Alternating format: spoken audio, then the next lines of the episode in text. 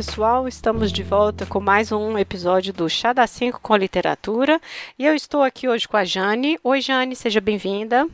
Olá, tudo jóia, Lívia? Gente, Jane, para quem acompanha aqui o nosso podcast, ela participou no episódio 31 sobre o Castelo Animado e o do 48 sobre as mulherzinhas. E esse é um episódio muito, muito planejado, no mínimo, uns dois, três anos, eu acho. Porque, assim, já tem um, algum tempo que a gente queria fazer um episódio sobre a Pequena Sereia e, enfim, finalmente esse dia chegou.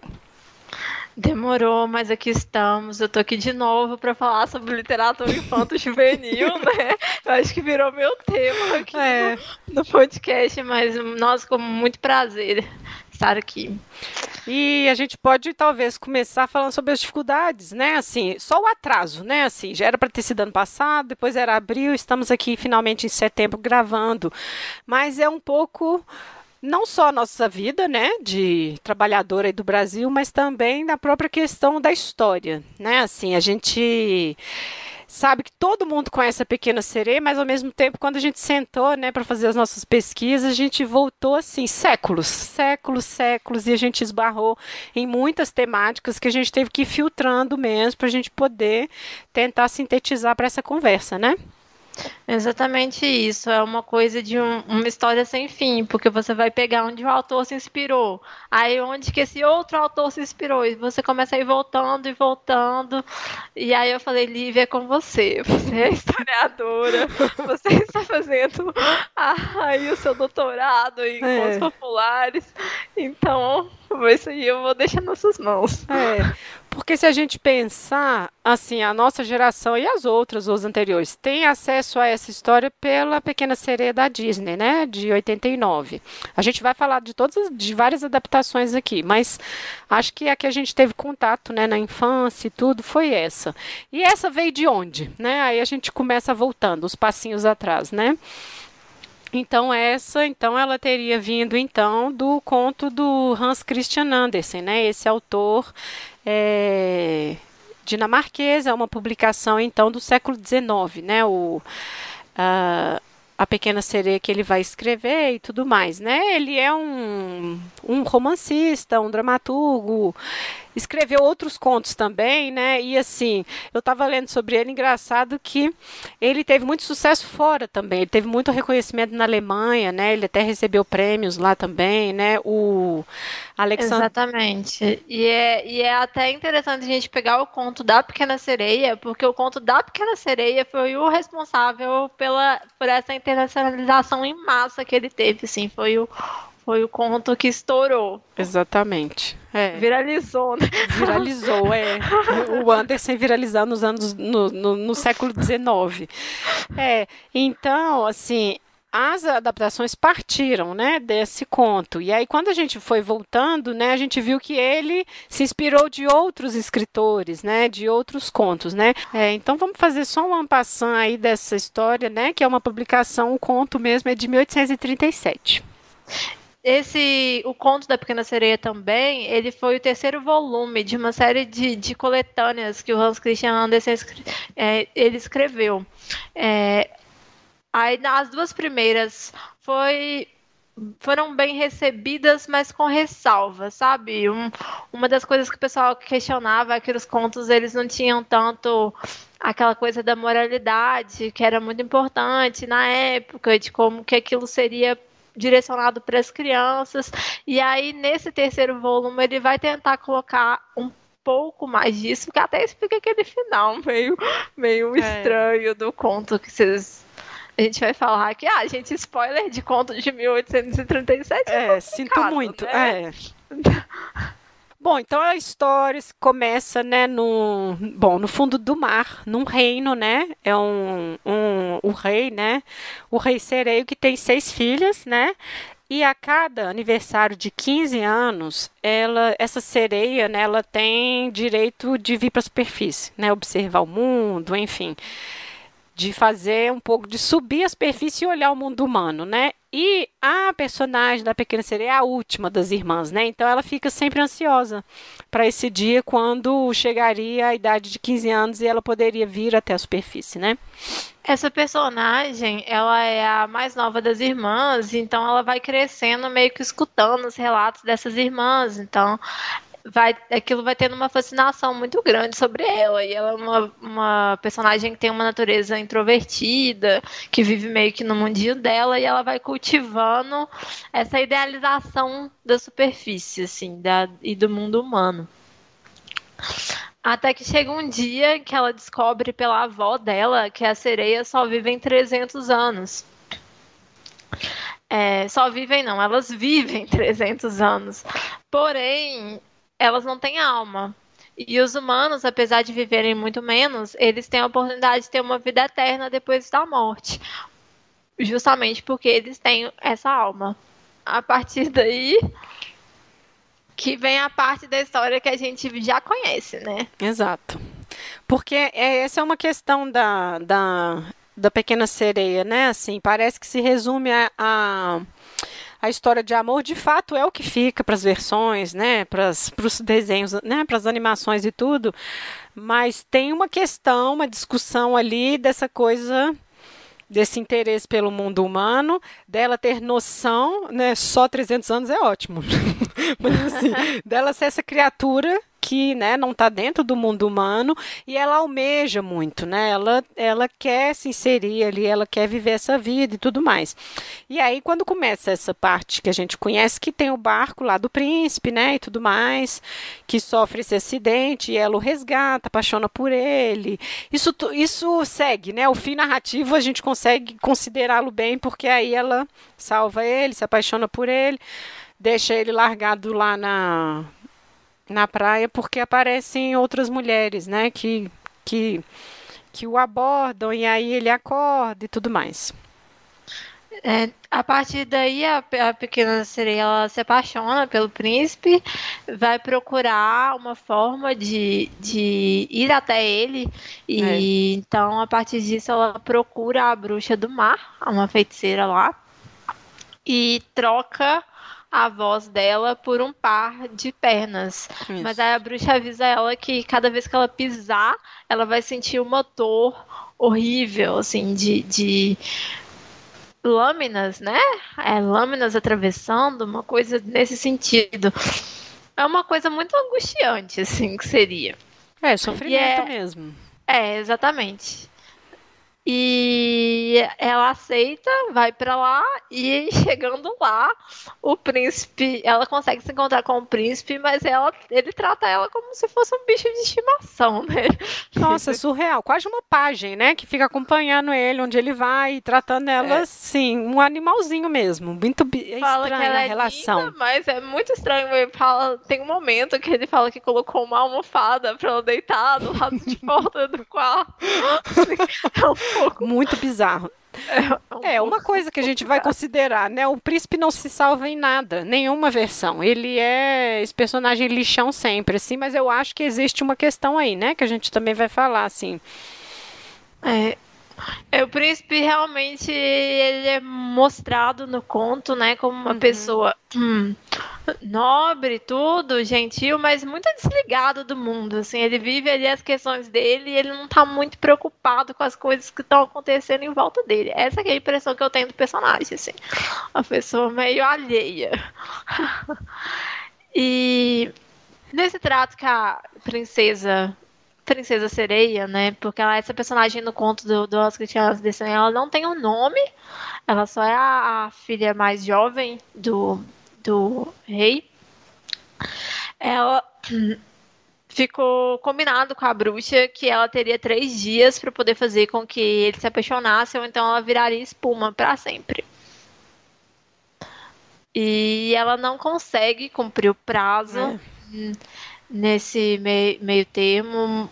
Quando a, é, ela está próxima de, de oh, próximo do prazo chegar, meio que o, o príncipe recebe uma uma carta, é. né?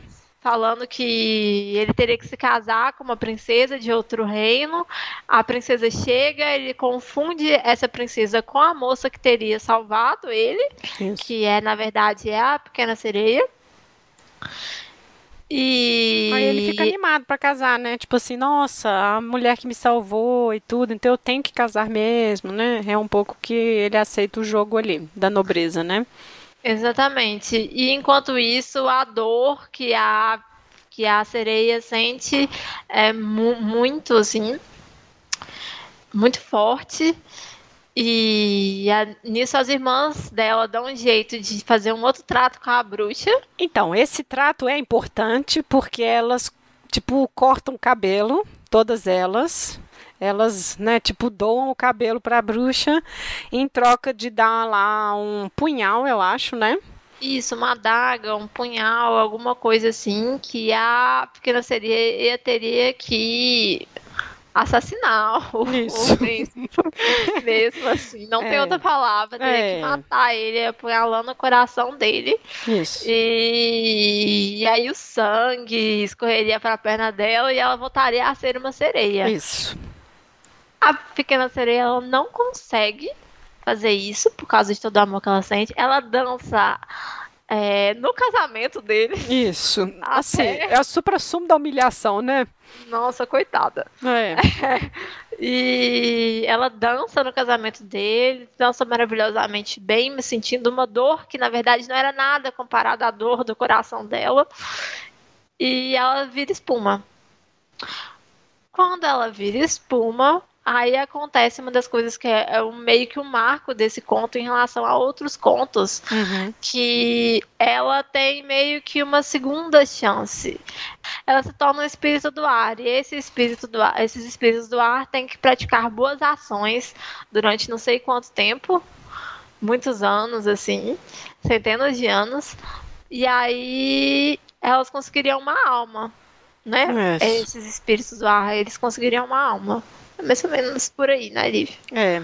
E eu acho que é interessante é, a gente contar o conto, porque se a gente pensa nessa memória que a gente tem de Pequena Sereia, a gente não está falando nada de alma, a gente não está falando nada de pessoas cortando seus cabelos, né? Assim, a gente, isso tudo ficou fora, né? Dessa, dessa adaptação que é muito próxima é, para a gente. Mas ao mesmo tempo é uma discussão interessante, porque a gente está falando a questão da alma e redenção espiritual, né? Assim, olha, ela não conseguiu assassinar, né? Assim, porque literalmente era um assassinato que ela tinha que cometer para poder viver. Então é meio que um tipo de redenção para que ela consiga ter uma alma. Então a gente tem esse forte acento cristão no conto, né? Eu acho que outra coisa, assim, que é bonita no conto, pela forma como é descrito, tá? Não tô falando que isso é uma, um comportamento bonito, mas é que o Hans Christian Andersen descreve de forma bonita é o sofrimento que ela passa. E esse sofrimento também eu vejo como uma coisa muito cristã é também, né? Totalmente, né? É. é toda toda a penitência que ela paga pela chance de ter essa alma. Isso todo o sofrimento dela. É, essa história da Pequena Sereia é uma história que eu acho muito bonita, mas muito angustiante também. É. Você vai lendo, você vai dando uma sensação assim, não sei. é, porque assim, já que a gente está no âmbito cristão, é renúncia. Ela renunciou à própria felicidade, renunciou à própria existência, que era do fundo do mar, por outro, entende? Assim, é uma sucessão, enfim, tá tudo dentro da, do combinho mesmo do cristão, que é a redenção, é a renúncia, fazer pelo outro, a caridade, né? Então, se você for pensar para uma escrita do 19, ela está completamente dentro, né? E aí a gente entra um pouco na própria questão do escritor, né? É, existem muitas leituras desse conto, né? Um conto que, que ele vai sendo reinterpretado e muitas reinterpretações surgiram agora nos últimos, das últimas décadas, muito por conta também dos trabalhos dos biógrafos do Hans Christian Andersen. Esses biógrafos, eles é, têm fortes indícios de que ele seria uma pessoa não heterossexual, a sexualidade dele não é exatamente definida, mas existem cartas, existem é. outras coisas que indicam que ele teve uma paixão homossexual muito forte por um filho de um mecenas dele. E ao mesmo tempo, o Hans Christian Andersen ele era uma pessoa muito cristã, assim. E, e ele se sentia muito mal com, com, com toda essa questão, um conflito interno muito grande, é. né?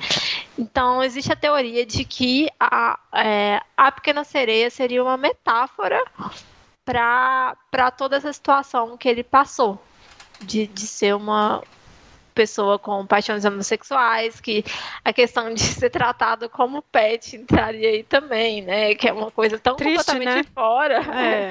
é uma coisa tão completamente fora que não é nem enxergado como um ser humano, assim, é uma relação que não tem como ser.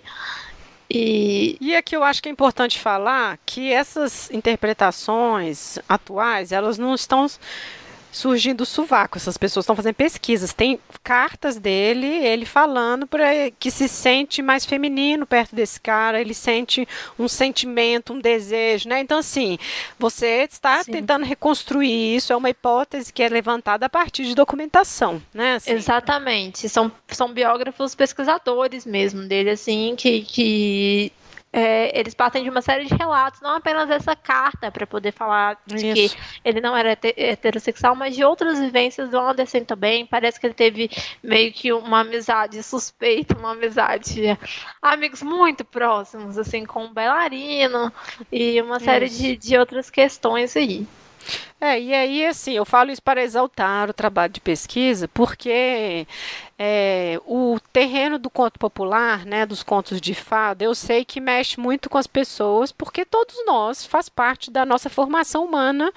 A gente, quando indivíduo, menino, criança, lá na nossa na nossa forminha infantil, a gente ter contato com isso. E isso é uma frase do Benjamin, que inclusive está na, na, na epígrafe da minha tese, que é isso: os contos eles preparam o indivíduo para a vida, para as experiências, para os ritos de passagem. Né? Eles ensinam você, indivíduo, a lidar com o mito, com, né? a aprender a vencer as coisas na vida. Né? E vencer aqui não é no sentido capitalista, não, é da experiência humana, lidar com sentimentos, enfim. Então todos nós somos é, socializados com isso. Então, quando a gente vê pessoas, autores, mexendo nas versões que a gente conhece, a gente sente um desconforto. Isso é normal, porque a gente cresceu ouvindo uma coisa e de repente é outra, não é mais daquele jeito. Então isso é normal. Mas é normal também que os contos mudem, que os contos vão se alterando. Eles mantêm o fio narrativo intactozinho ali, típico que você, ouvinte, você, leitor, é capaz de perceber. E o que vai mudar são esses elementos estruturantes. E está tudo bem. Né? Eu estava comentando, comentando mais cedo com a Jane, né? Assim, conto popular não tem lugar de falar certo ou errado. Não existe isso.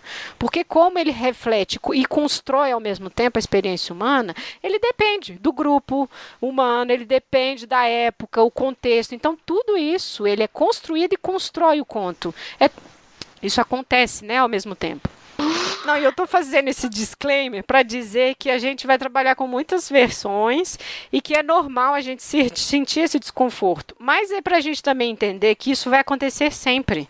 São, é, são histórias que, por exemplo, cri, crianças, sei lá, de 2030 vão escutar outro, outra narrativa, outra versão desses contos e que a gente, olha, na minha época não era assim. E está tudo bem não ser, porque é outra, é outra geração. Isso é comum. A gente está aqui falando de uma versão escrita de um conto que é anterior ao 19, e a gente está falando aqui de um monte de temas cristãos, que muita gente talvez nem Exatamente. sabia que estava dentro desse, desse tema, entende? Então, e é o pilar principal do texto, que sustenta o texto inteiro, Exatamente. é a questão da alma, não é a questão romântica. A questão romântica é um meio pelo qual vai ter o sofrimento, e também porque existe uma implicação, né? Já existe uhum. uma, uma ideia, né, nesse período também, de início da valorização das relações românticas, né? É. E que vai ter ali uma questão de que é, ela se apaixonando por essa outra pessoa, uma parte da alma dessa outra pessoa estaria com ela. Exatamente. Então, todo esse discurso da alma permeia o texto, assim. Exato. E isso se perdeu no nosso tempo, simplesmente porque não é mais tão relevante assim quanto já foi outrora. E quando a gente for vendo versões passadas desse, desse conto, né, ou, outras histórias nas quais o Hans Christian Andersen se inspirou para fazer esse conto, você vai ver que como essa questão do, da cristã não era tão relevante mais, ela já não vai estar tão presente. E no futuro, talvez, a questão Exato. romântica da, da, da Pequena Sereia não seja o tema principal da história. Isso é até uma questão que a gente pode trazer, emendando, como uma adaptação chinesa que a gente viu, né, Lívia? Que, que o, o, os conflitos principais da, de cada geração, eles vão se alterando. E a gente vai enxergando isso nessas narrativas que são passadas de geração em geração. É, exatamente. E está tudo bem. É normal, está inclusive. É, o processo é esse. Porque... É sobre isso e tudo bem. é, é sobre sobre isso. Porque eu acho interessante que, por exemplo, vamos, vamos pensar num momento que o contador de história está contando a história. Se ele insere muitas novidades, o auditório ou quem está ouvindo já não vai gostar. Então, quando eu falo assim, ah, a história constrói o contexto, o contexto constrói a história, tudo acontecendo ao mesmo tempo, porque esse é o movimento de formação do conto popular. Você pode acrescentar coisas, mas que tenham significado e que aquele que está ouvindo seja capaz de se identificar naquilo ali. Então, a versão de 89 fez o que fez porque, de alguma forma, aquele momento histórico ali, as pessoas que fizeram aquela versão, que pensaram o roteiro, que a Jane depois vai falar melhor sobre isso também, eles fizeram de forma que a gente conseguiu se identificar ali naquela história. Por isso que até hoje, às vezes, uma, a criança vai ver e ainda consegue se identificar. Então, isso, esse processo de identificação é o que eu disse no início. A gente tem uma memória afetiva do conto e que esse processo de identificação vai ser construído de outra forma pelas próximas gerações e foi construído de outra forma pelas gerações do 19, com o conto do Anderson, né? E está tudo bem. Por que, que a gente está batendo a tecla nessa coisa da, dessa construção e da alma? Porque quando a gente foi voltando no tempo, né, o próprio Christian Andersen ele se inspirou num, num conto anterior, de 1811, né, a Ondine, isso. né?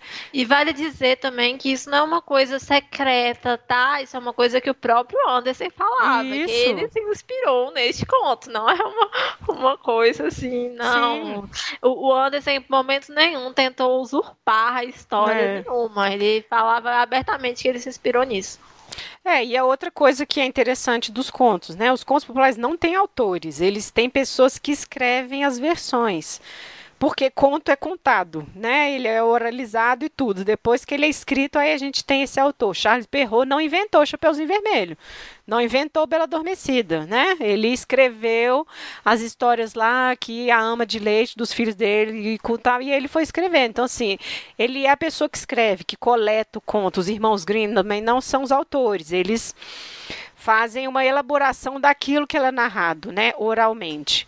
Então, o que eu acho que teria de novidade em relação a Anderson seria realmente essa incorporação da experiência pessoal dele nessa, nessa outra história, além dessa questão de trazer os contos populares. Mas sobre os contos aí, eu acho que a Lívia tem mais a dizer aí pra gente. Lívia, é, não é isso você mesmo. foi estudando, né? Não, mas você é isso que você tá dizendo. Tem, o, tem a coisa do autor, né? Como a gente está vendo é a pesquisa desses, desses biógrafos fazendo agora, né? Você não escreve nada que não deixe a sua impressão ali, né? A sua digital mas os contos não têm autores, eles são indatáveis, né? Então eu volto na coisa do não tem certo e errado. O que tem é o que funcionou para a geração e aquilo que não funcionou caiu no esquecimento. Então se chegou para a gente desse jeito é o que veio funcionando, né? Vou colocar entre aspas essas permanências que é o que chegou para a gente, né? E essa discussão que a, a Jane trouxe da alma, ela é importante porque quando a gente foi voltando no tempo, né? Assim personagem da sereia ele é muito anterior, né? Assim, a gente encontra lá no Heródoto ele falando, né? Textos gregos falando sobre pessoas metade peixe e metade humano, né? Então a gente vai voltando no tempo, a gente é, vai encontrar bastante coisa. Mas em específico, esse ser vindo das águas e mudo, eu consegui elencar algumas, porque elas vão se, enfim, elas foram sendo elas a gente consegue é, mapeá-las por aproximação, né? E eu não consigo falar de todas porque são muitas, né? Mas eu gostaria de trazer assim pontualmente algumas. Bom, a primeira delas é do Walter Mapp, que ele é um monge inglês e na obra dele de 1181, eu adoro os títulos. Eno dos Grandes Dentes. Esse é o nome da história. da história. O Eno é um cavaleiro. Ele é um cavaleiro medieval. E um dia ele encontrou ao lado de um lago uma mulher. E aí levou essa mulher para casa.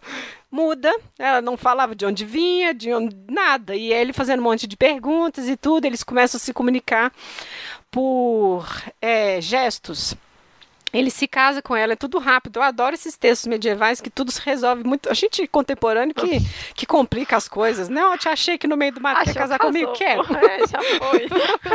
muito melhor, eu acho, ó, tá ótimo. Bom, mas enfim, é, ele se casa e eles chegam a ter um filho, inclusive, só que aí a mãe do Eno, né, então a sogra desse ser, né, que ele encontra, começa a achar estranho que na hora da consagração da missa, né, ela sempre fugia, meio que escapava, dava um jeitinho de, esca de escapar das pessoas da água benta. E aí um dia ela comenta isso, não, antes, minto. E um dia, né, ela meio desconfiada de por que, que ela faz isso, ela espia essa mulher na hora do banho. E aí, pela maçanetinha lá, pelo coisa, ela vê ela na forma de serpente tomando banho. E aí ela alerta o filho, olha, se casou com uma serpente aí que durante o banho vira monstro e tudo. E aí eles chamam o padre, tudo. Aí o padre, na hora que joga água benta nela, ela vira a serpente, sai voando pela janela e nunca mais volta, leva o filho e tudo mais.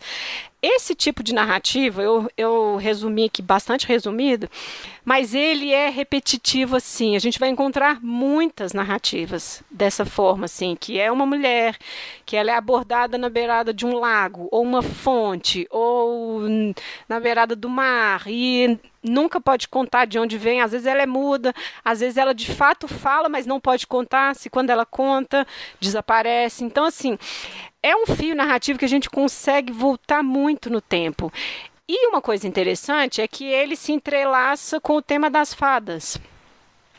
Geralmente também são mulheres que são encontradas por cavaleiros medievais, sozinhos lá da fonte. E aí, olha, se a gente casar, eu posso fazer tudo por você. E você vai ser rico, a gente vai ter filhos incríveis. Mas você não pode me ver é, tomando banho aos sábados. Mas você não pode me ver parindo meus filhos. Então tem sempre uma interdição. Né? Então, quando você vai lendo, lendo, lendo, a gente volta, talvez numa versão mais antiga dessa narrativa desses seres um humano e um sobrenatural se encontrando, a mais antiga é uma védica, Veda, de um ser mítico que se encontra com o ser humano, mas tem sempre uma proibição. No caso da pequena sereia, ela também era muda, né? E ela já sabia que teria de conquistar uma alma humana para ficar ao lado do seu marido, né? Então tem sempre esse entrave que impossibilita os dois de é uma proibição, né? O que une os dois é essa proibição, né? No e caso aí... da Pequena Sereia também, eu acho que tem incorporação com outros mitos ainda, que é a questão dos marinheiros que eram cantados, né? Aqueles espíritos que representavam os perigos do mar. Então, aquela sereia maléfica que encantava é, os marinheiros e faziam com que eles descessem até o fundo do oceano e morressem, né? E vai, eu acho que vai ter uma mistura disso também. Isso. No, no conto do Anderson. É uma ótima lembrança, porque a gente sempre volta nos mitos e é isso que você falou. A questão do conto popular é que eles vão, eles têm um núcleo, mas eles vão depois dividindo para cada um para um caminho, assim, né? Por isso que a gente fala de várias versões. E aí quando tem um outro também que também é um conto medieval, esse é de 1187. Então, gente, estou falando de textos muito antigos, escrito por monges em latim. Que que bom que tem pessoas que fizeram essa transcrição para outras línguas que a gente consegue ler, né? Mas o outro, vocês vão notar a repetição. Era um cavaleiro, era um homem também. Um dia ele estava nadando no lago e sentiu uma coisa encostando no pé dele. E aí ele puxa uma mulher. É muito bom, né? Puxa assim, nossa, é um corpo. é.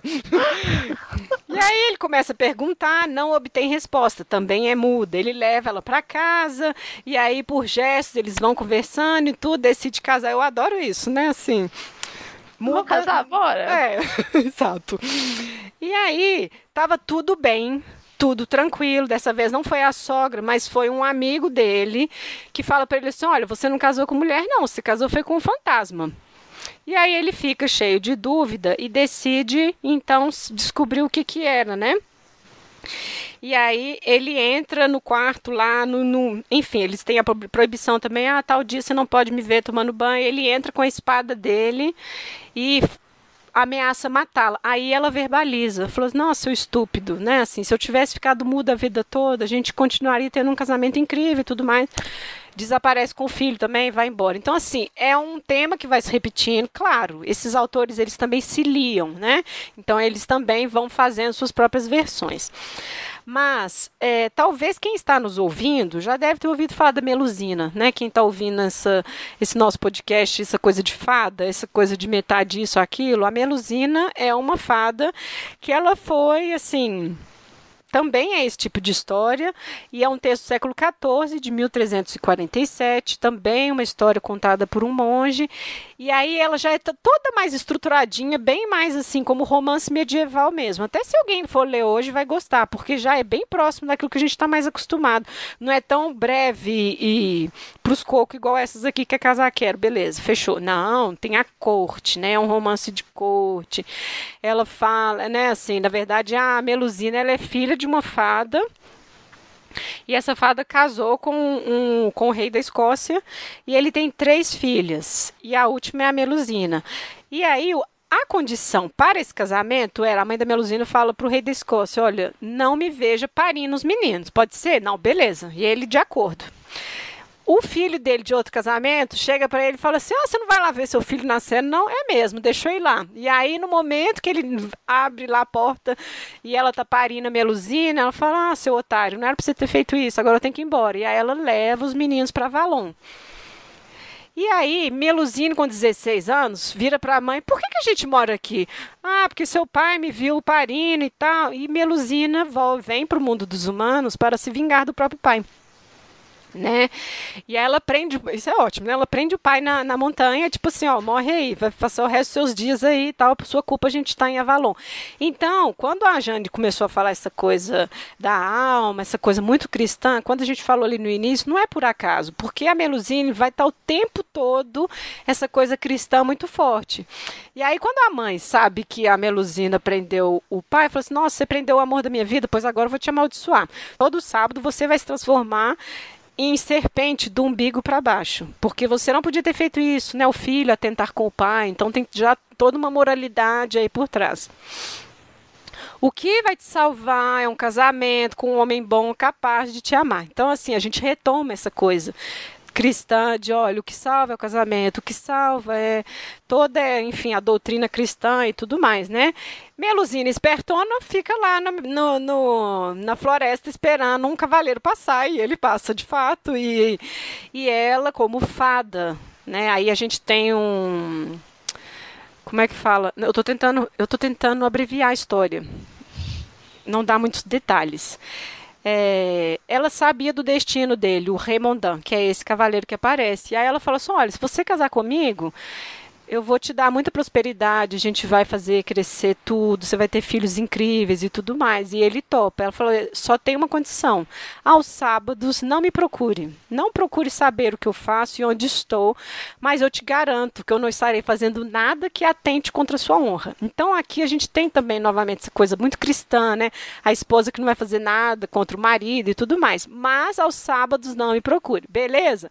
Beleza se casam e aí eles constroem o castelo lá, aqueles castelinhos bem medievais, eles povoam a região, eles têm 11 filhos, são ricos, os filhos vão para as cruzadas, é um relacionamento incrível, assim.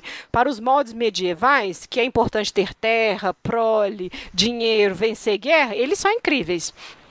Inclusive é a linhagem dos Lusignan, que é de fato uma família nobre francesa que existiu mesmo, né? Então, assim, a Melusina, ela é a fundadora dessa família nobre que existe mesmo, Lusignan. Se você for lá na região lá da, da Aquitânia, na França, vai estar tá lá, Castelo dos Lusignan, Melusine. Então, assim, existe essa coisa mítica na própria fundação dessa família mesmo francesa. Um dia, um amigo do Raymondão. Que, que sua mulher faz todo sábado, hein? Ah, não sei. Olha, tô achando que ela. Estão comentando por aí que ela é sobrenatural. E aqui eu tenho que fazer um parênteses muito rápido para a história não ficar muito longa, porque todos os filhos da Melusine nasceram com uma má formação. É, por exemplo, Geoffroy dente grande, ele tem um dente de javali, tem um que tem um olho só de ciclope, todos eles têm uma má formação. É, tem um que tem orelhas enormes, de tipo animal, tem um outro que nasceu com um, uma penugem na bochecha de um outro animal também. Todos os filhos têm. O último filho é o horrível, ele não tem nada, mas ele é assim intratável. Ele matou a babá quando criança, assim. Porque aí é uma coisa dizendo assim: esses filhos têm um pouco do sobrenatural da mãe que se manifesta neles nessas malformações. Eles são cavaleiros, nobres, né, combatendo os sarracenos, vão lá, mata, destrói tudo. Isso não é problema. O problema é essa malformação que lembra para você, leitor, que a mãe dele é fada. Ela não é humana, ela é do sobrenatural. Então, essa história, o que a gente tem um pouco é isso: é o cristianismo tentando domar esse maravilhoso, tentando colocar ele dentro do que, que é aceitável de um bom cristão. Melusina é uma ótima esposa, Melusina é uma ótima mãe. Melusina, olha, construiu estante de castelo, constrói capela, ela é uma ótima cristã. Mas todo sábado ela vira isso aí, né? Porque é lembrando essa natureza dela sobrenatural. Então esse amigo aí, né, do peito aí, fala com ele, mas aqui, estão comentando que sua esposa é sobrenatural. Aí o Raimondão furioso faz um buraquinho na porta assim, olha pela, pelo buraquinho e aí ele vê Meluzinho tomando banho numa tina e uma cauda enorme saindo assim. A descrição dele é interessante porque é para te dar meio nojo. Ele fala assim: "Nossa, ela parece com escamas de de peixe e ela é enorme, tanto que não consegue nem ficar dentro da própria tina. E aí, nisso, o Raimondão fica então pensando: não, é por isso que meus filhos são todos com esse, com esse tanto de problema, é por isso que o horrível matou tudo de estranho. Ele começa agora a jogar para Melusine, né? Assim, ah, agora tudo faz sentido. Mas Melusine finge que não viu o que ele viu diferente das outras narrativas que a gente que eu comentei antes, né? A partir do momento que ele viu ou que ele quebrou o silêncio e tudo, ela desapareceu. Melusine ainda segura a onda ainda um tempo, finge que ele não viu e tudo mais. Isso já é coisa do medievo, né? Coisa do romance cortês, ah, vamos tentar segurar esse casamento até o final. Até que um dia, esse filho dela, né, o Geoffrey do Dente de Javali, coloca fogo num mosteiro. Porque um dos irmãos decidiu ser monge para ele isso era inaceitável. Ele não, nenhum irmão meu vai ser, vai servir a esses padres folgados, não sei o quê. Tranca todo mundo, põe fogo em todo mundo lá dentro. Quando o pai né, descobre isso, aí ele joga tudo na cara da Melusina, que é o seu filho ele é isso, ele fez isso contra Deus, ele fez isso contra os. Porque você é um ser sobrenatural, eu te vi, eu vi que você é meio monstro e não sei o que mais. Na hora que ele verbaliza, aí sim, Melusine fala: olha, agora eu vou ter que ser obrigado a ir embora, eu vou ter que ir embora desse mundo, porque você verbalizou. Enfim, e aí realmente Melusine vai embora, todo aquele sofrimento e tudo mais, e aí se desfaz o casamento, Raymond Dunphy sofre, depois vai peregrinar. Tudo é muito cristão. Ele vai peregrinar, cada filho vai para um lado e tudo mais. Bom, depois dessa longa história de Melusine, qual que é a questão que a gente chega? Que existe já uma, constru uma construção cristã há muito tempo dessas histórias, né?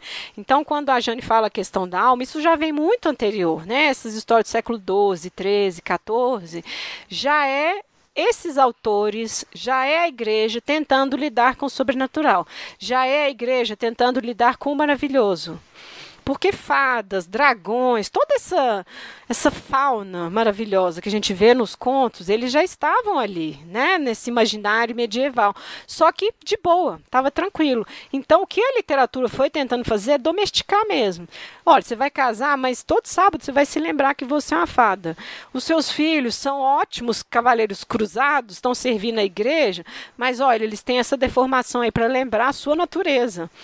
Então essa é como se ela, assim como a pequena sereia, ela estava tentando ter essa alma humana. Ela ia passar a vida dela todo sábado se transformando, mas assim, se ninguém soubesse, estava tudo bem, né? O Raimondan que pôs a boca no trombone e fez tudo perder. E eu né? acho que essas narrativas também, Nive, elas vêm para colocar a, essas criaturas no lugar delas de fantasia que não cabe na doutrina cristã. Exatamente. Porque an antes, esses seres sobrenaturais, eles eram tidos como coisas normais do cotidiano, da mesma forma que pra gente existe sei lá, vamos falar de alguma coisa concreta que não é tão concreta assim no nosso cotidiano. Exato. Sei lá, bot do Twitter, sabe? Sim. Mas nesse caso são coisas que existem de fato, né? Mas para eles aquilo era uma coisa real, do cotidiano. O leite azedou foi uma fada, sabe? É, eram coisas. A explicação as explicações para o mundo deles estavam nessas criaturas mágicas. Então esses contos eles vão surgindo também para para tentar separar o que é real e o que é conto, o que é real e o que não é. Ah, no, chega no ponto do, do, Hans Christian Andersen, isso já está bem consolidado de que sereias não existem.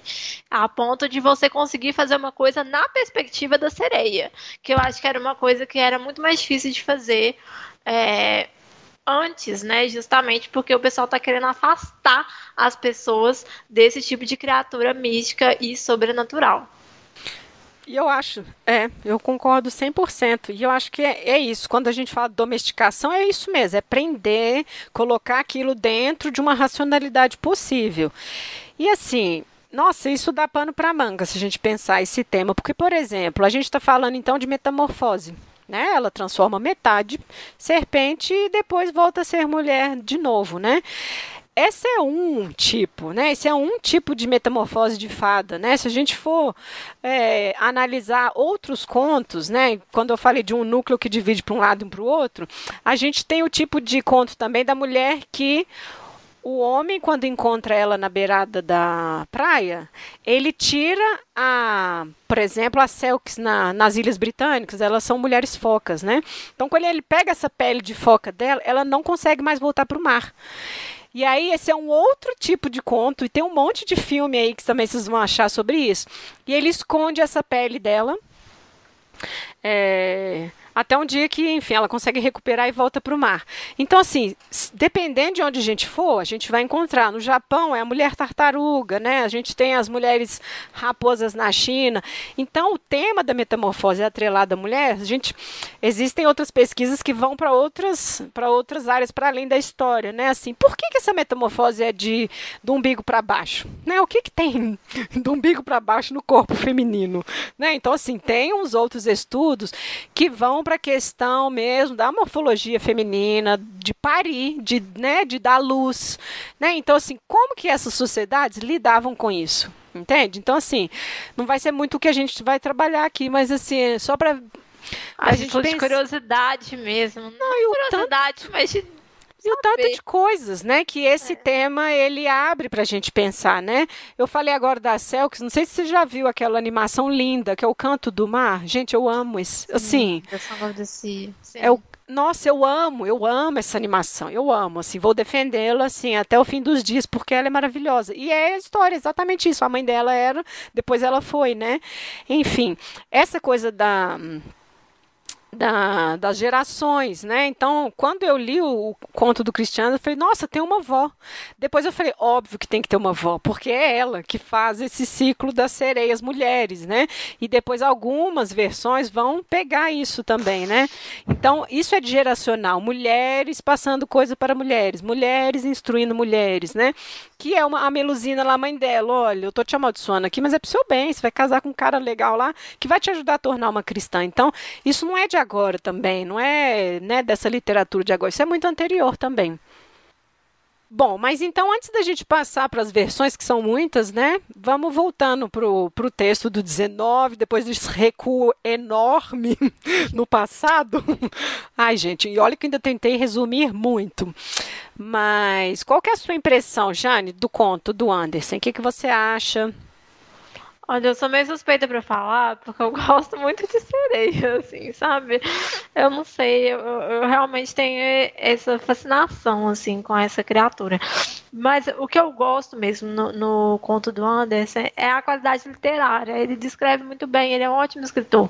Então, as imagens que ele passa do fundo do mar, de quando ela chega na superfície, são imagens muito bonitas, sabe? É, eu, eu não falei aqui também, mas isso tem até a ver com o meu ofício, porque eu sou.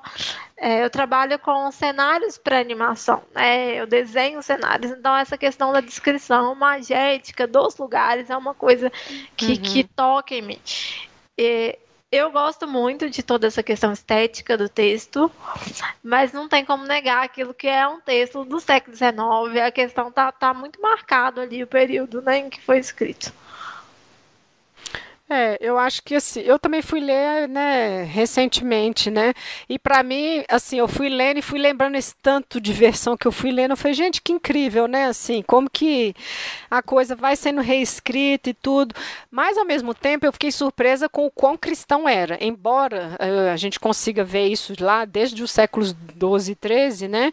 É muito cristão. Eu achei quando ele fala assim: "Ah, você vai conseguir uma alma". Eu falo, olha que engraçado, né? O tema volta o tempo todo, né? Assim, eu acho que eu não tinha noção do quão cristão era. E depois a gente conversando sobre isso, sobre a própria questão pessoal dele, né? Faz mais do que sentido, né? É... Mas eu acho que é um bom texto. Eu não tenho fúria com, com, com sereias, mas eu tenho fúria com fadas, né? Assim, ah, como, não, como vocês devem ter percebido, mas assim, eu acho que é, eu comentei isso com a Jane também. Eu não gostava tanto do desenho da Disney, que é a versão a primeira que eu tive acesso, né? Assim, eu me irritava um pouco com essa fúria dela com o príncipe, assim, tipo, do nada. Hoje eu tenho noção, entendendo toda a questão do fio narrativo, sendo estruturada, ela precisava e tudo, e enfim, analisando essas versões anteriores, todo, faz total sentido, eu entendo, né? Mas foi a primeira que eu tive contato, né? Então acho que por isso a coisa muito cristã ficou muito evidente para mim, né? É uma coisa que eu não gosto desse texto, assim, que é até ah, uma questão que eu ia mencionar antes, mas eu esqueci, é que no final meio que tem uma coisa falando diretamente para as crianças, assim, que, que é, eu acho que o Hans é, Christian Andersen ele escreveu isso motivado pelas críticas que ele tinha recebido dos outros textos, mas falando que as crianças, ah, crianças, se vocês fizerem uma boa ação, isso reduz os anos que a, a, a, os espíritos do ar vão ter que fazer boas ações, e se você fizer uma coisa ruim, isso vai adicionar Ai. não sei quanto tempo no tempo que elas têm que fazer isso para ganhar alma. Então é uma coisa que eu acho que destoa completamente do, é, do resto narrativo. Ficou muito óbvio, né? É, mas que foi bem recebido na época. Mas eu acho também, ao mesmo tempo, não defendendo ele, mas eu acho que ele é herdeiro disso, do Charlie Perrault também. É. Porque o Charles Perrault colocava a moralidade no final bem óbvia. Ah, você aí, criança, se der a mãozinha pro lobo na floresta, cuidado, hein? Quem se engraça com estranhos, acontece isso e aquilo. Assim, descarado ali, tava ali, ó, cuidado aí.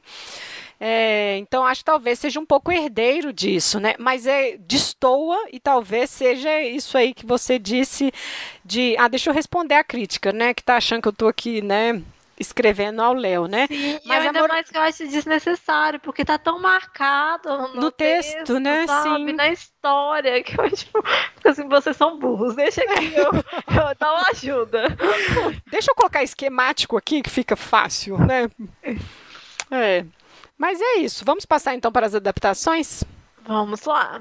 Muitas adaptações. Bom, gente, é... Quando a gente fez esse pequeno recuo no passado, pequeno é ótimo, no passado, vocês devem imaginar também o número de versões possíveis que existe. E isso porque a gente tentou filtrar aquelas que são mais pequenas sereia, porque tem essas outras que vão para essas mulheres mais metamorfoseadas, que tem assim, nossa, um monte de versões e filme e tudo mais. Então a gente tentou assistir, né, assim, o máximo possível para a gente poder conversar aqui, né? E Não, a gente deixou de fora várias outras, assim, Sim. tem uma que é da meia sessão da tarde, aquela com a Marine que já ficou de fora. Tem o, a própria Splash, tem é algumas isso. coisas ali, e a gente deixa isso tudo de lado, é, né? A gente... A gente É uma seleção meio não completamente arbitrária, mas a gente teve que escolher algumas coisas para deixar de fora, porque senão não, não ia nem dar tempo. É, primeiro disponibilidade, né, de onde assistir e onde encontrar. Então, a gente assistiu muitos no YouTube, métodos alternativos que agora não estão mais acessíveis aqui no Brasil. Então, assim, é um pouco o que estava disponível e esse filtro da gente encontrar o que está na história e que foi retrabalhado pelos roteiristas, que a gente consegue perceber que está ali ainda, apesar de uma versão muito mudada ou não, né? Também trazer algumas coisas que são importantes, né? Algumas adaptações que são importantes, que estão no imaginário de todo mundo aí. Exatamente. Tipo a Pequena Sereia de 89 da Disney, que todo mundo conhece. Exatamente. Bom, daí a gente começa então por uma versão lá de 1958 que está disponível no YouTube. E assim, eu fiz, eu, eu assisti porque era dever de casa assistir. E ele é com a Shirley Temple, é bem curtinho e tudo, mas assim, é um negócio que eu, deixa eu pensar. Ele mistura um pouco a questão do teatro, eu acho. O cenário é bem do teatro, né? Mas por que que eu gostaria de falar dela? Porque eles ela faz o pacto com a bruxa e não é, fica muda. E aí, se ela não fica muda, ela poderia contar para o príncipe, né? Olha, sou eu que te salvei, eu tô aqui, né, para minha quero casar com você, eu quero ter minha alma. Não, ela não fala. Ela fica igual um pet, igual você bem notou no conto, mas ela não verbaliza, assim. Não tem nada que a impeça de verbalizar. Nada. Então é um furo muito bizarro que tem nessa versão. E eles fazem assim, que é meio grego, sabe? Assim, a casa do príncipe é, tem colunas gregas. Eles estão vendo na Grécia. O conto se passa na Grécia, não sei por que motivo, enfim. E tem a avó contando toda a coisa, né, assim, do passado e tudo mais, porque aparentemente a avó teve um, um amante humano e tudo mais, então a avó sabe do que, que ela está vivendo, né, e é um pouco isso. Então, assim, tem essa incongruência, assim, se ela não é muda, por que, ela não verbaliza então, né, assim, mas ao mesmo tempo é muito fixa no conto do Christian Anderson, apesar disso, porque no final tem essa explicação, olha, que bom, já que você não assassinou ele, você não vai virar espuma, você vai virar um espírito do, do do ar e você vai aí orientar as crianças e tudo mais. Então eles retomam isso, ela não chega a virar espuma. E aí acaba. É isso, é tipo uma hora de filme. Acho que é um pouquinho menos até, só que é tão zoado, é, gente, é tão absurdo que eu não consegui assistir. Nossa, é muito eu tentei, zoado. mas eu não consegui. É muito difícil mesmo. Nossa, não deu. É. A adaptação seguinte que a gente trouxe aqui é uma que está disponível no YouTube, que eu não sei falar esse nome aqui, mas Russaloshka? É, não sei falar. É o russo, né? Russo, é, o nosso tá? russo não, não tá russo. bom. É. é, o russo não tá em dia. É uma de 1968, da URSS, que ela vai partir de um contexto moderno, assim, como se fosse um grupo de turistas visitando a estátua da Pequena Sereia, que realmente existe lá na Dinamarca. Sim. E aí o guia meio que vai contar a história da Pequena Sereia pro, pro pessoal que tá lá visitando. E eu acho que em tom, assim, é, é muito russo e ao mesmo tempo eu acho que é a que se aproxima mais do, do tom original do texto do conto do Anderson, assim, a questão da angústia, a melancolia, é. isso tudo está bem presente nessa adaptação. Para mim, o grande mérito dessa adaptação é a questão estética também, porque é uma animação muito bonita. É. É, parece que eles se inspiraram um pouco em ilustrações medievais também, e vai ter os personagens é, meio de perfil, uma bidimensionalidade muito marcada ali, vai ter é, uma predominância de uma paleta específica de cores, com azul, amarelo, vermelho, branco, que não vai sair muito disso. E a música que a Pequena Sereia canta é linda, assim. É, Nossa, é exato. muito bonito. É, é, a, animação é um pouco diferente do que a gente está acostumado, né? Do que o, o espectador comum está acostumado. Se você está assistindo mais acostumado com as coisas da Disney e tal. Porém, vale a pena assistir, justamente para conhecer, sabe? Ficou muito bonito mesmo. É, eu também gostei dessa. Assim, muito geométrico e o passo da música com o passo da dança, dos peixes, o movimento dos turistas, é tudo muito legal. Eu gostei dessa também.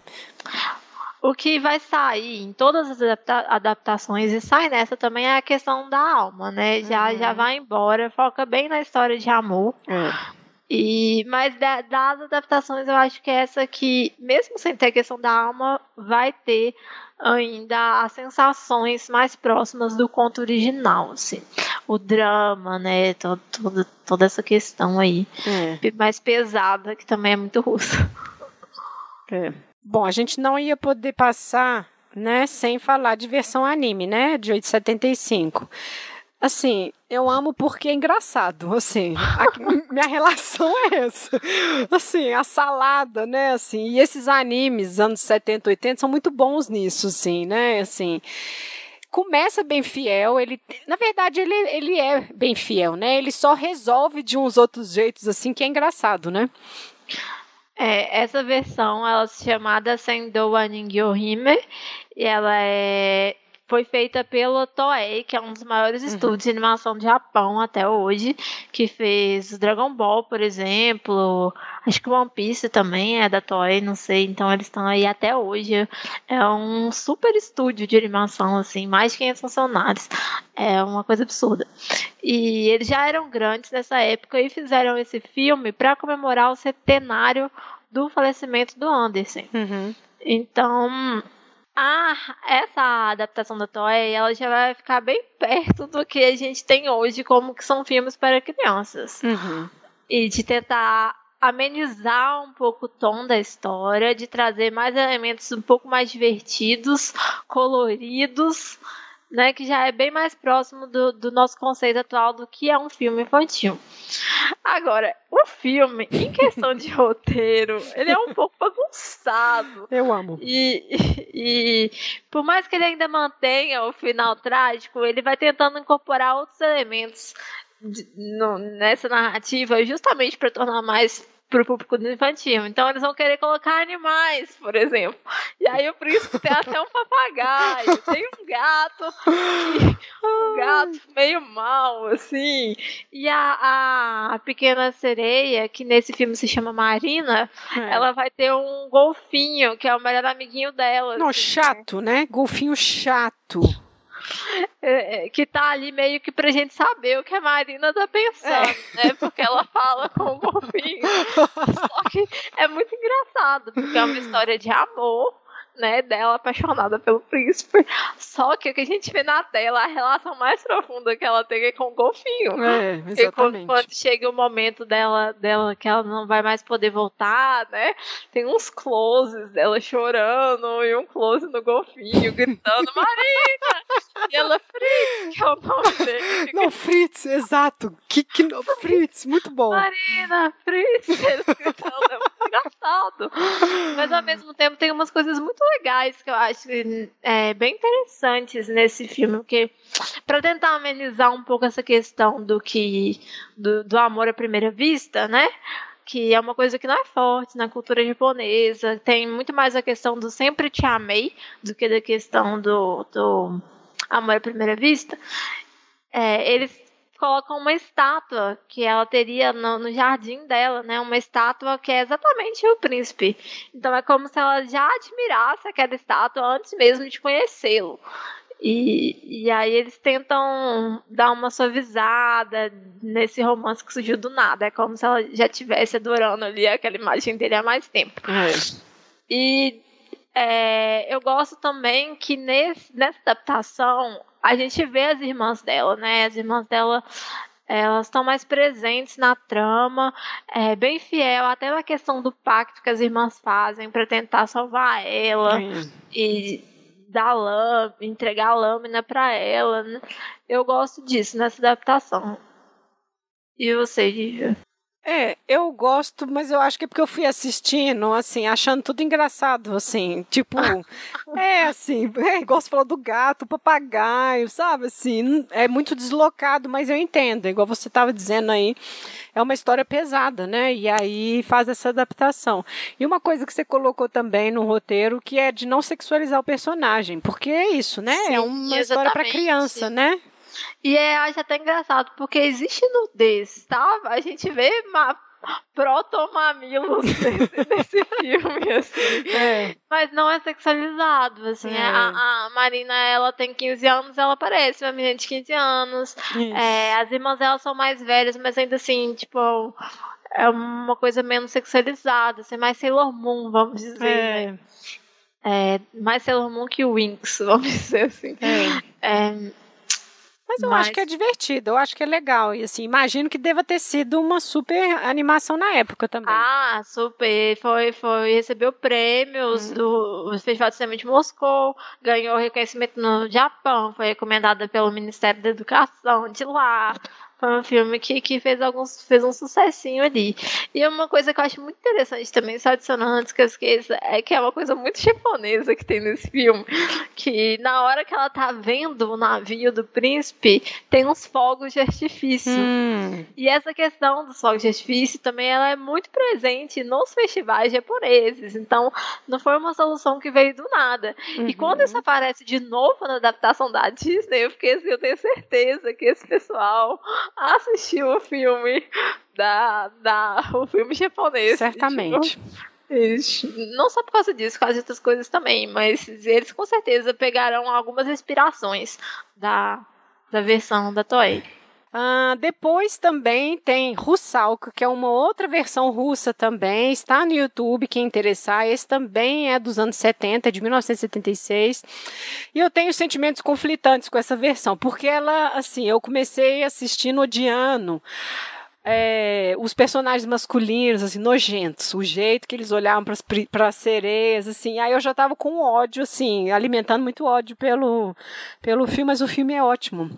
O filme é ótimo, porque ele tem umas, umas sacadas muito legais, assim, de figurino, das máscaras, fazem um teatro é, é meio salado. Eu acho que eles foram no conto, mas é meio salado, assim. Eles retomam, por exemplo, a coisa do da das irmãs que cortaram o cabelo, né, para conseguir a adaga. Aqui a bruxa exige isso dela. Não, você me dá seu cabelo aí. Ela tem o cabelo verde, né? Ah, me dá seu cabelo aí que tá ótimo. E a bruxa, ela é tipo assim, ela é uma taverneira e ao mesmo tempo é bruxa. Ela é a mesma personagem e tudo mais. Mas assim, a trilha sonora é muito legal, muito legal.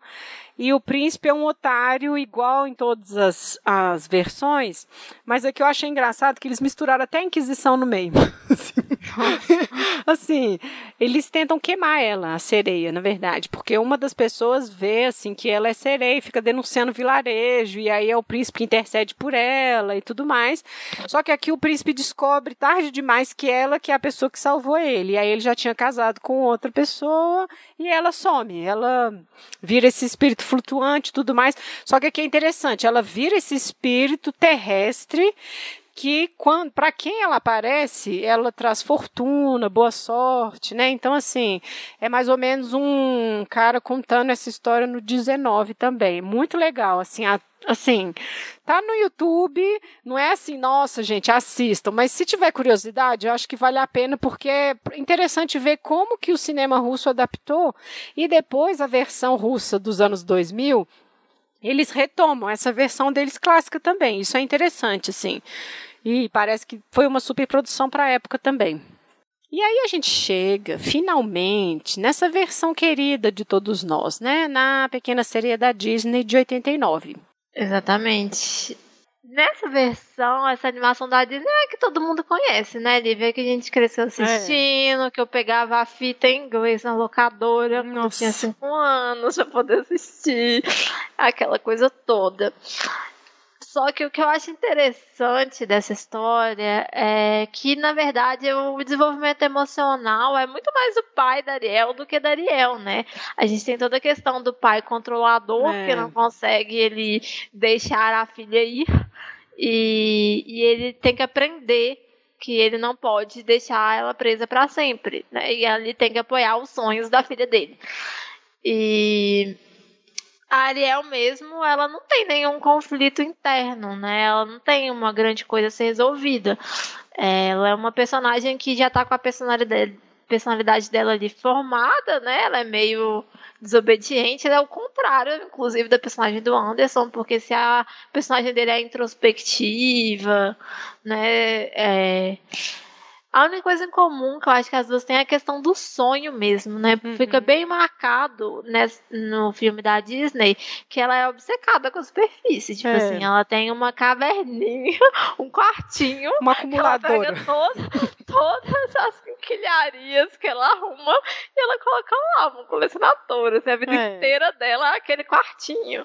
E aí, quando ela sai, o pai dela destrói tudo. Olha só, ele destrói. É, ele destrói. Ele é uma pessoa que realmente precisa aprender o que, que é uma punição apropriada, né?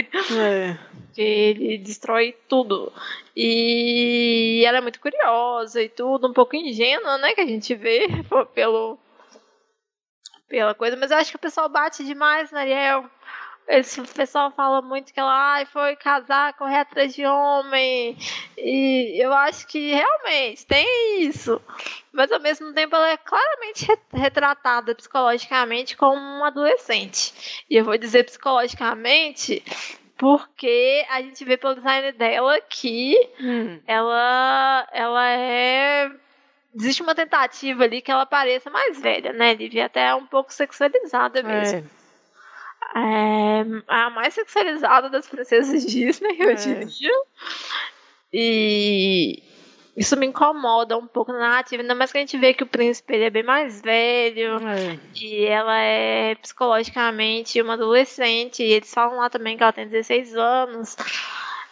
E, enfim, mas a questão da Ariel não ter nenhum conflito, um conflito interno muito forte, eu acho que tem até a ver com o tempo, sabe, do, do filme. Porque na, na, na, época dos 80, se a gente for olhar, tava muito na moda filme de aventura. E eles quiseram trazer isso um pouco pro, pro filme da uhum. Pequena Sereia, né? E aí, se a gente pegar Indiana Jones, Star Wars, que eram, que eram um, filmes, as top bilheterias da época. Eu, eu vejo uma atmosfera de filmes de aventura fazendo sucesso e eles querem trazer isso um pouco para o filme da Pequena Sereia também. E aí, a Ariel, é, eu acho que se tivesse mais um conflito interno que não fosse só o do pai dela, talvez o filme ficasse muito mais dramático uhum. do que do que necessário, assim, sabe? Para um filme infantil. Eu não sei o que você pensa, Lívia, a respeito disso, dessa escolha. Não, é. Eu não tinha nem reparado essa coisa do pai, né? Quando você falou a primeira vez que eu fiquei pensando como que o filme é centrado nele mesmo e essa coisa muito é, impositiva, né? E ela tendo que ser rebelde porque ela vai seguir o sonho dela, né? Você falou que incomoda a sexualização, também acho. E, sobretudo, porque as outras é, adaptações, né, que a gente vai falar, parece que essa coisa dele ser mais velho ficou. Ficou fixa, sabe? Assim, parece que é importante que ele seja mais velho, porque ela é essa pessoa saindo de um mundo que ela saindo de um mundo e indo para um mundo que ela não conhece. Então, essa coisa meio paternalista que vai é, guiar os passos, sendo que o cara. E assim, se a gente for pensar no, no conto do Anderson, retoma um pouco que ela era pet mesmo, né? Assim, era um pouco isso, né? A gente não sabe a idade ali, ele não está falando da idade. Então, acho que. E acho que isso que me irrita, né? Assim, um pouco na adaptação, talvez. É, a a gente tem também nessa adaptação, tipo, outra coisa que reforça, né, que é, eu acho que ela é mais centrada no Tritão, é que existe é, toda uma questão de poder, né? Quem que vai ter o controle do, do, do reino lá das águas é. e do mar, né? E a Ariel tá ali no meio. Ela é meio que uma ferramenta que a Úrsula usa para atingir o pai dela. Exatamente. Ela não tá interessada em ajudar ou atrapalhar a Ariel em si. Ela tá preocupada em afetar o pai da Ariel. Então, ela só parou ali no meio. Eu acho que uma coisa interessante dessa adaptação também é que ela vai ter muitos elementos de musicais, mas não tem musical da Disney, eu falo de musical de palco mesmo. Uhum. E isso tem a ver com a contratação de um cara que realmente é, era do teatro para fazer a trilha sonora do filme, que trabalhava com, com com musicais da Broadway para fazer a trilha sonora do filme. Mas por que, que a Disney fez isso? Eles fizeram isso do nada? Não, gente, esse filme é extremamente importante para os estúdios Disney, assim, num contexto histórico mesmo. Ele é importante para a história da animação em si. Porque os estúdios Disney, depois que o Walt Disney e o irmão dele faleceram, eles passaram por uma sequência de filmes que foram sendo fracassos de bilheteria. E tudo isso culminou num filme chamado Caldeirão Mágico, que eu não sei se vocês conhecem, mas é um filme da Disney que não é um musical e que é meio sombrio e tem vários problemas e foi um desastre absoluto. Eles gastaram muito dinheiro nesse filme e não teve retorno. O filme foi um fracasso, assim.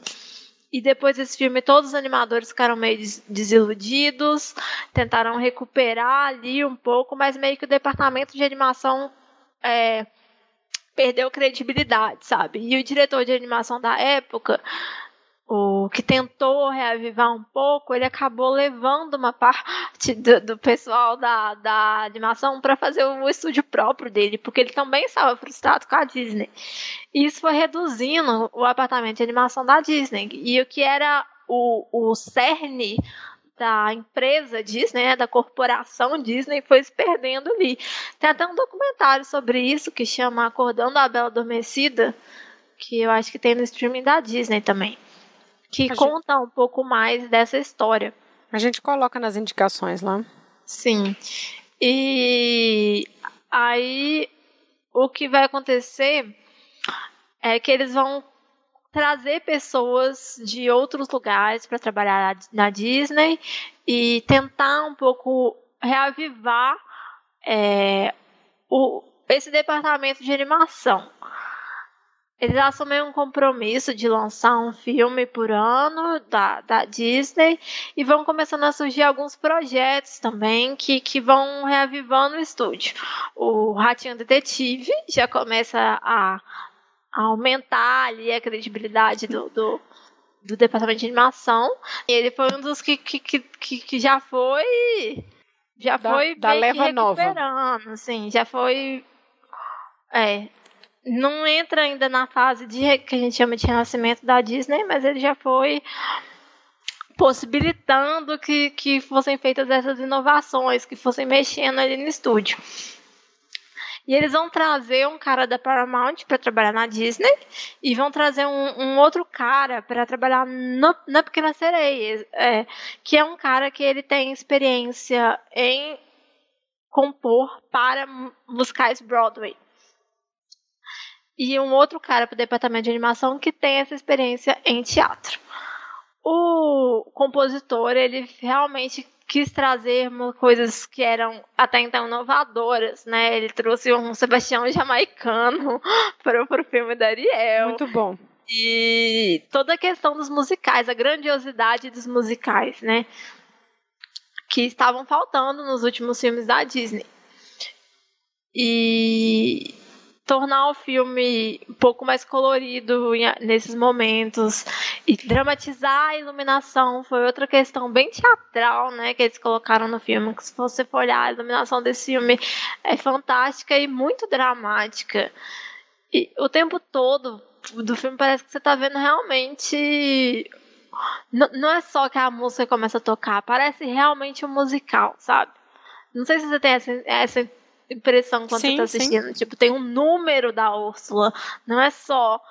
Ali. Do Sebastião, tem é, sim, sim. E.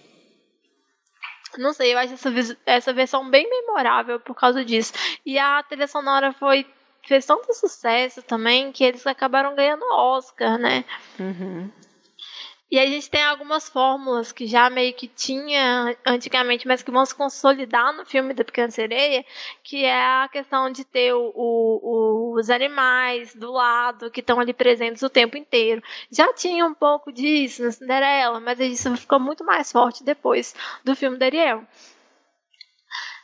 E esse filme salvou a Disney, tirou ela do, do buraco, assim, porque a recepção foi enorme e dá início ao que a gente chama de Era do Renascimento, que vai englobar os filmes de 89 até mais ou menos 99, 2000, com Fantasia 2000. É, antes da gente passar para outra versão, acho que você também pode falar da Úrsula, porque é essa personagem da bruxa, né, assim, que aparece nas versões todas, porque não tem jeito de não ser, né, assim, é ela que possibilita que a Ariel vá para a superfície, né?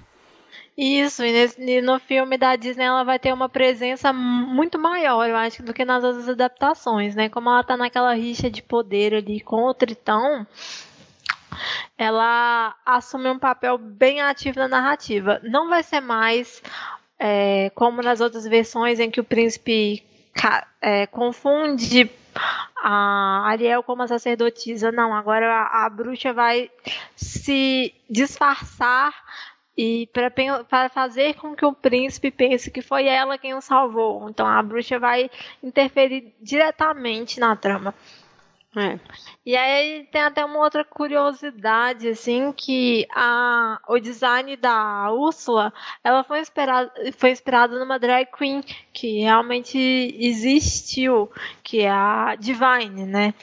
É uma drag queen muito famosa no cinema, que o filme, um filme dela é até bem famoso nos círculos cult e talvez alguém já tenha até assistido, que é o Pink Flamingos em relação a isso, tem toda uma questão é. É, de que a é. Disney meio que marca os vilões dela como sendo queer, né? Uhum. E se vocês procurarem na internet, vocês vão achar N coisas a respeito disso. Mas no caso da Ursula, a gente tem a confirmação de que realmente ela é inspirada numa drag queen.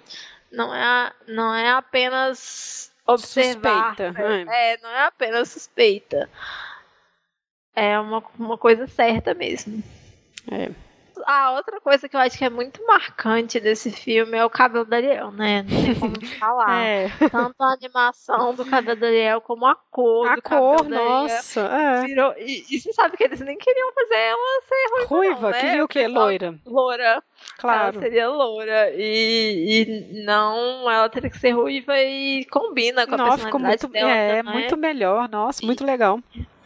Ficou bem marcante. Né? Agora todo, não tem como pensar em Pequena Sereia sem ser ruiva, né? é. né? Ficou bem... Bom, seguindo em frente, a gente vai para a próxima, que é uma outra russa também. A gente tá, a gente ficou aqui bem nas adaptações russas nesse episódio. A ah. Rússia gosta de.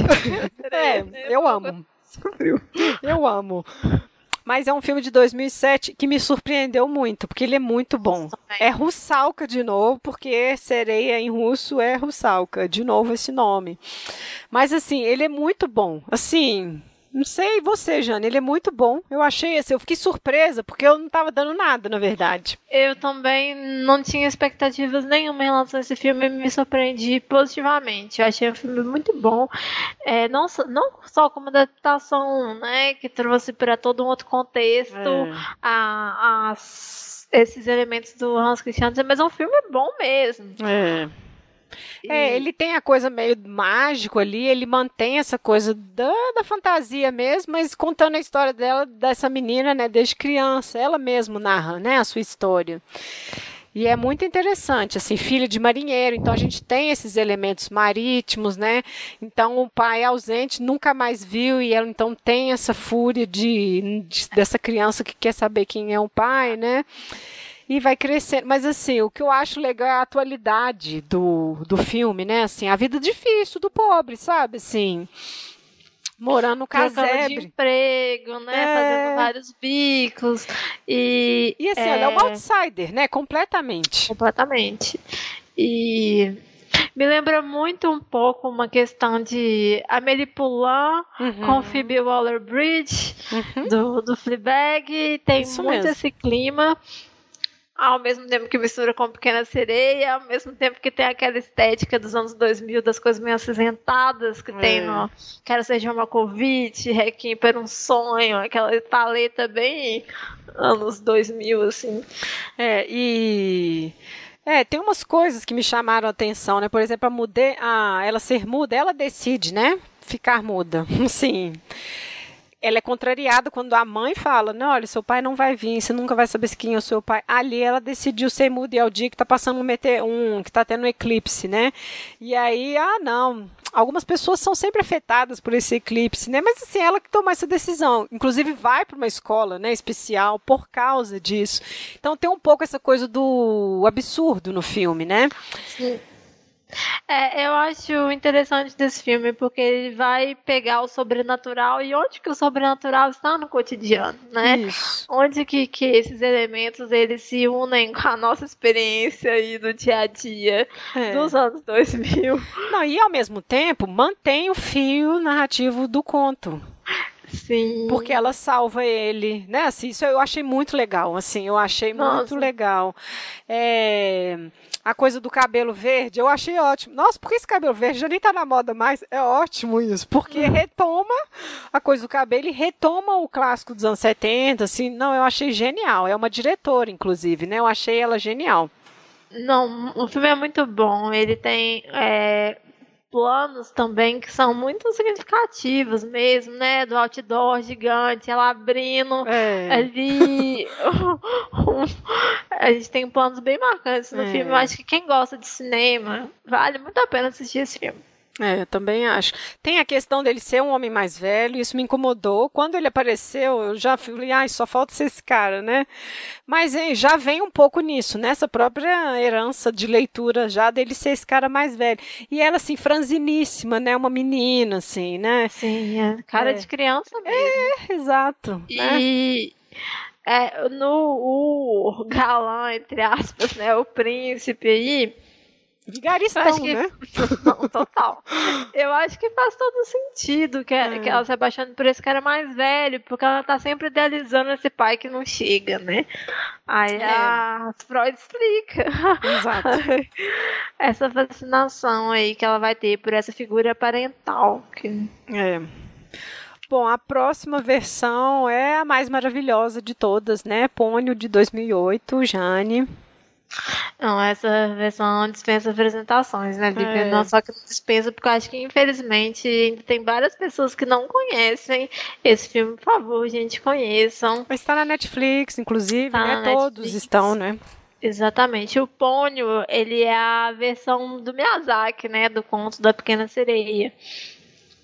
E ele vai ter várias é, diferenças, né? Ele é levemente inspirado na Pequena Sereia, mas no mundo do Miyazaki, a, ele vai trazer esse conto para uma questão de onde, onde que existe esse amor à primeira vista, né? Esse amor incondicional que você se apaixona e você tem ali. É na infância, né, gente? Você faz o seu amiguinho uhum. ali e você ama ele para sempre é. e vai ser seu amigo eternamente. E, e, é exatamente isso, é toda essa inocência da infância e uma infância que é cercada de coisas que não são exatamente o normal, mas também não são o anormal. Por exemplo, o pai ausente, a mãe solteira, a criança que fica muito tempo sozinha. A gente vai ter todos esses elementos no Soski, né? É. O, que é o, o nosso herói. E aí uma, o grande mérito dessa questão, dessa adaptação também, um doce, né? É que o, o, o que, que é o personagem masculino, ele é ótimo. É, ele é ótimo. Ele tem uma personalidade, né? É, ele... ele... tem cinco anos, mas ele tem uma personalidade.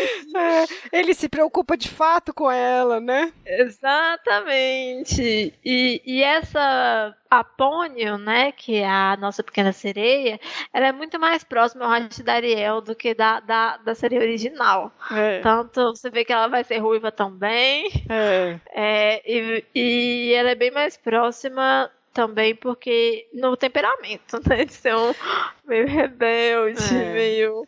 Mas tem uma coisa que eu amo, é a coisa da metamorfose. Quando ela vai ou quando se exalta, ou quando vai se transformando em sapinho, porque tem que voltar para. Eu amo isso, porque é assim, é o esforço dela de ficar na superfície, sabe? É muito bonito, é muito legal, eu amo. Exatamente. Nessa história não existe o acordo com a bruxa, né? É. Essa história não. Essa, diferente da, da adaptação da Disney, tem um vilão, claro, que tem uma coisa assim.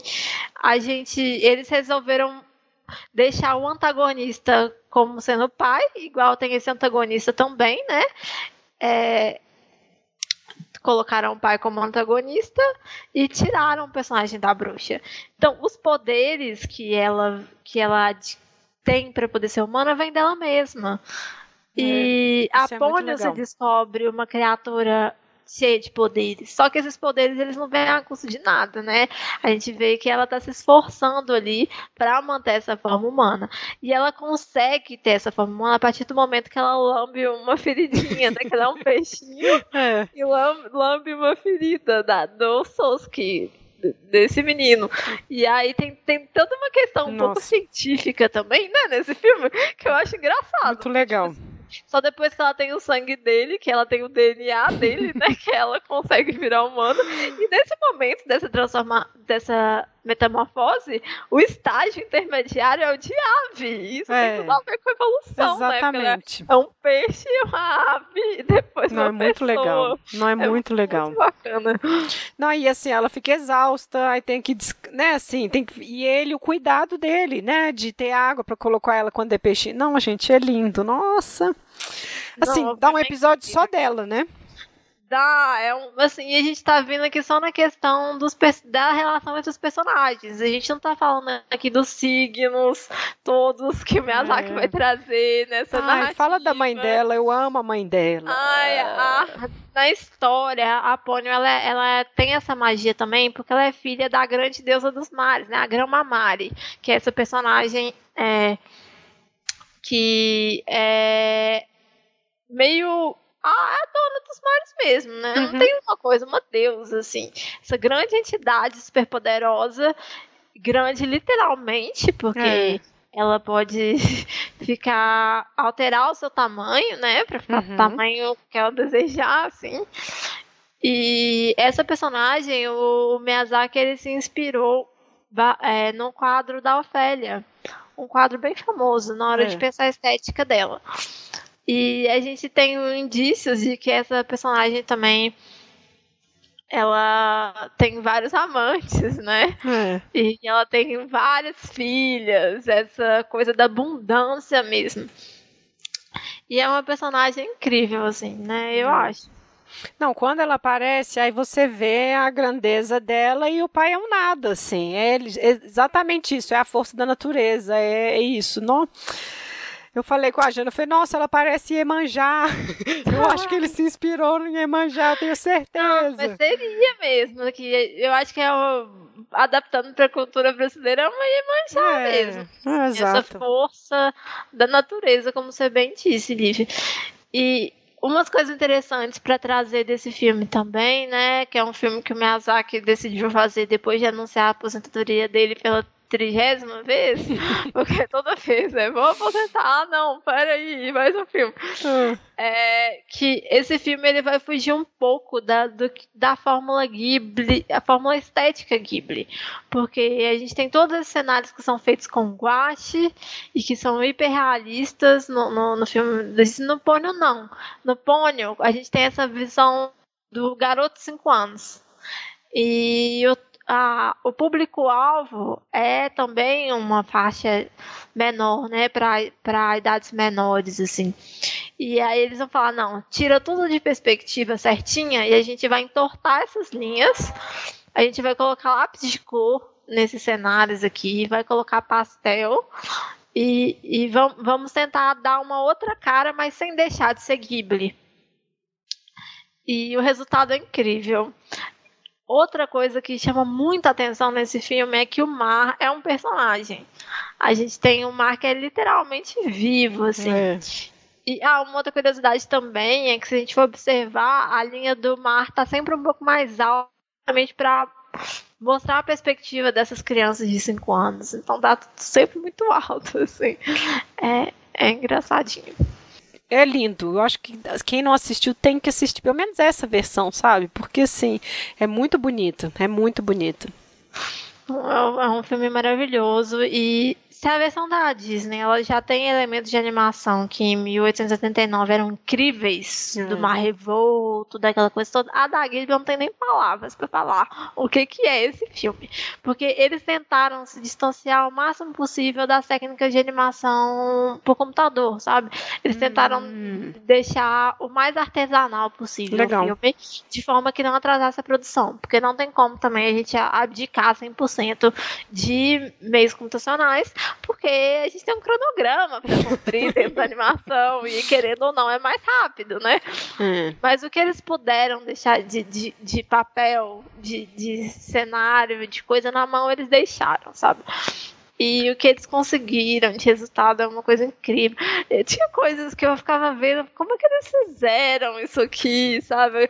Uhum. Quando tem todos aqueles seres marinhos no início do filme. Ai, lindo. E, nossa, e você vê, tipo, no cafofo do, do, do pai dela, aquele monte de tranqueira.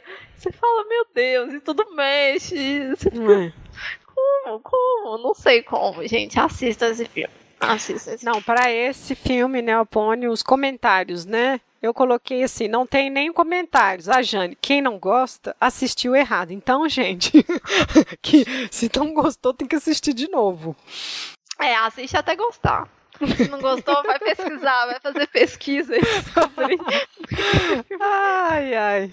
Bom, o próximo filme é o Mei Han Yu, que é um filme chinês, é a versão chinesa, um filme de 2016, então ele é meio recente, né? Jane, qual foi a sua impressão desse filme? Gente, eu não tenho nem palavras também pra falar. Eu acho que quem está é acostumado um com comédia chinesa ou assiste novelinha chinesa e tudo, às vezes é mais palatável. Mas é, é o absurdo também, né? Esse filme é o espaço do absurdo também. Gente, é completamente. Eu, a impressão que me deu é que era uma comédia pastelão dos anos 80, feita com os recursos de, de 2016. Não, e os efeitos especiais, Nossa, né? Nossa, os efeitos parecem aquelas coisas do início dos anos 2000, Nossa. quando o pessoal popularizou os 3D, assim. ficou um pouquinho melhor que os mutantes da Record. Ai, ai. Eu acho que ficou. É, eu acho Mas que assim, é... o que dá para garimpar é um pouco a questão ambiental, né? Assim. Isso, que é o tema do filme, né? O tema do é. filme vai ser justamente a questão da poluição, preservação, como que a gente tipo, estão destruindo os ecossistemas por conta de é. especulação imobiliária. É, isso eu acho que é o ganho do filme e mostra imagens reais daquelas daqueles eventos horríveis lá nas Ilhas Faro e também da matança dos golfinhos e tudo. Então assim, o Japão também, né? Mas assim, ele acho que coloca um pouco em perspectiva isso, assim. Mas a história, assim, nossa, é muito bom. O problema é que eu adoro esses troços muito ruim, né, assim. Mas tem pontos interessantes que retomam a história. Por exemplo, ter uma matriarca sereia, sabe? Na verdade, aqui a gente tem todo um ecossistema de sereios e sereias que eles foram sendo banidos para uma ilhazinha lá. Enfim, então tem essa matriarca, é muito interessante isso, assim, eles retomam um pouco, né?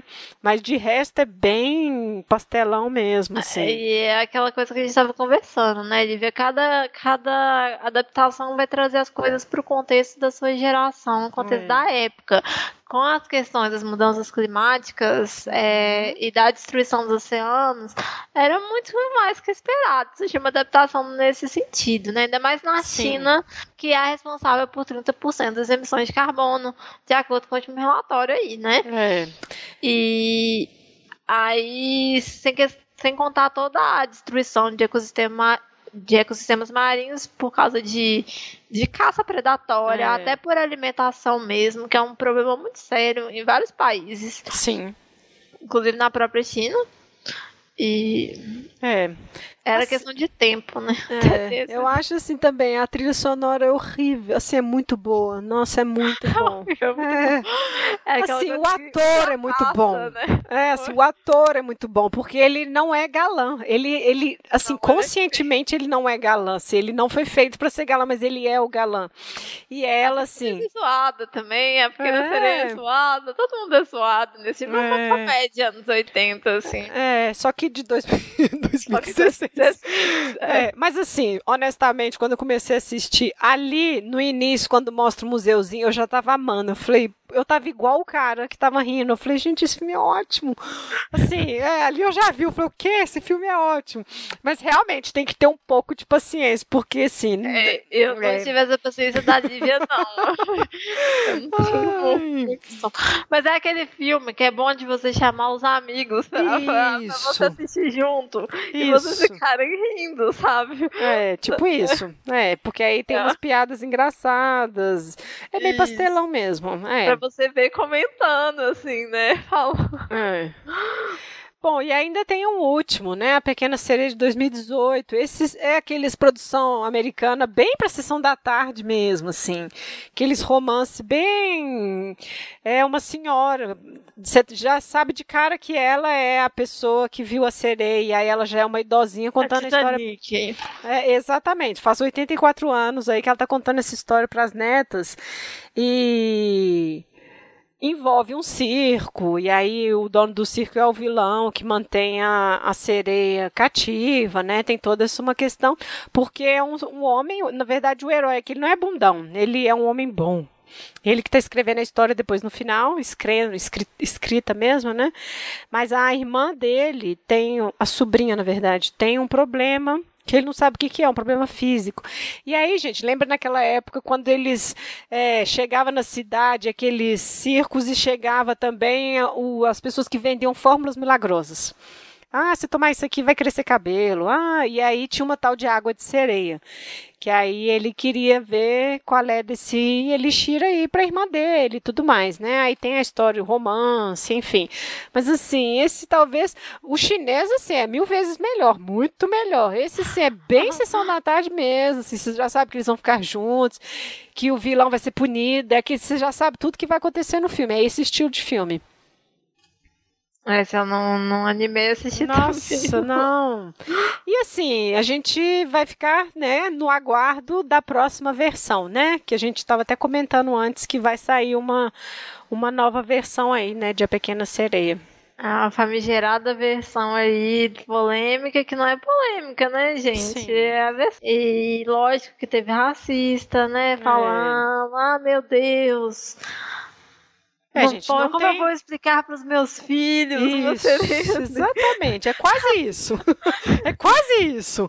E voltando no que a gente conversou no início do episódio, né? Assim, é um ser mítico. Por que diabos, sabe? Assim, a pessoa está incomodada que é negro, então realmente não tem outra explicação. É racista mesmo. Então, assim, a gente vai ficar no aguardo dessa. É, a gente espera aí que seja uma versão que vai trazer as questões do nosso tempo, né? O que, que você espera? Eu espero alguma menção a questões ambientais também nessa versão. Também acho. Também é, acho. Pelo menos vão passando assim. É, e vamos pensar como vai ser a questão do relacionamento também. Como justificar essa fúria dela. É, é, amor à primeira vista era ok nos anos 80 e 90, é. agora na nossa época já não é mais pois tanto, é. né? É, e ele também não pode ser tão lixo igual o outro lá, desentendido, sabe? Assim, e nem tratar ele igual o pet, não vai passar, entende? Não, assim. não vai. Eu não sei como eles vão fazer, não.